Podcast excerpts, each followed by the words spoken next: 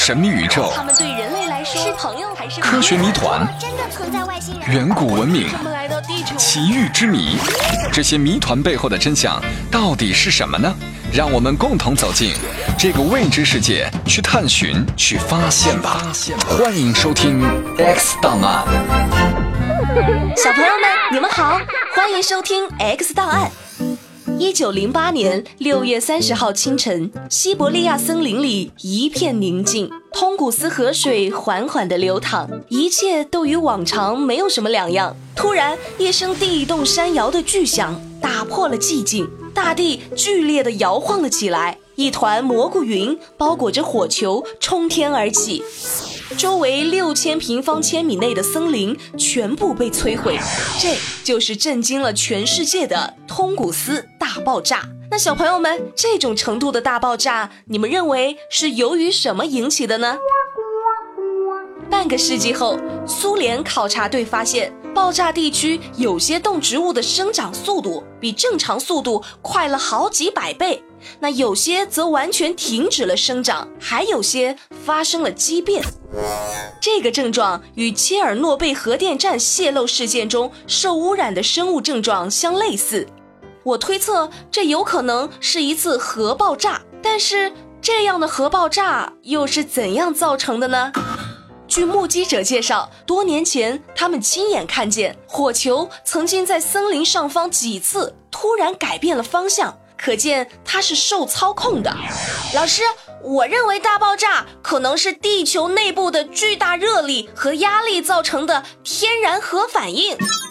除了核爆炸说、地球核反应说，还有球状闪电爆炸说、天然气田爆炸说等假说。但任何一种假说都无法解释通古斯大爆炸的全部疑团。这个疑团将继续困扰人们。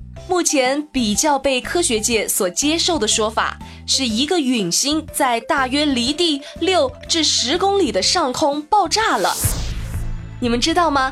陨星通常是从外太空进入地球，速度通常可达到每秒十公里，而它在通过大气层时摩擦所产生的热量十分巨大。大部分的陨星在到达地面时便已经燃烧殆尽或者爆炸。一个直径十米的陨石可以产生大约两万吨左右的爆炸，相当于投在广岛的原子弹的威力还要大。从二十世纪后半开始。对地球大气层的监测，让人类开始注意到千吨级陨石的空中爆炸。根据美国空军国防支援计划的资料显示，这种爆炸大约一年会发生一次，而类似通古斯那种大小的一千万吨级的是非常罕见的。尤金·舒梅克博士估计，这种大小的陨石大约三百年才会发生一次。二零一三年，俄罗斯乌拉尔陨石雨事件为陨石爆炸说提供了强力佐证。比太阳还要明亮的火球，巨大的音爆在天空中留下了长长的烟雾轨迹。这一切都与通古斯大爆炸当时的记录相符合。只是在通古斯卡上空燃烧爆炸的陨石，显然要比二零一三年还要大得多。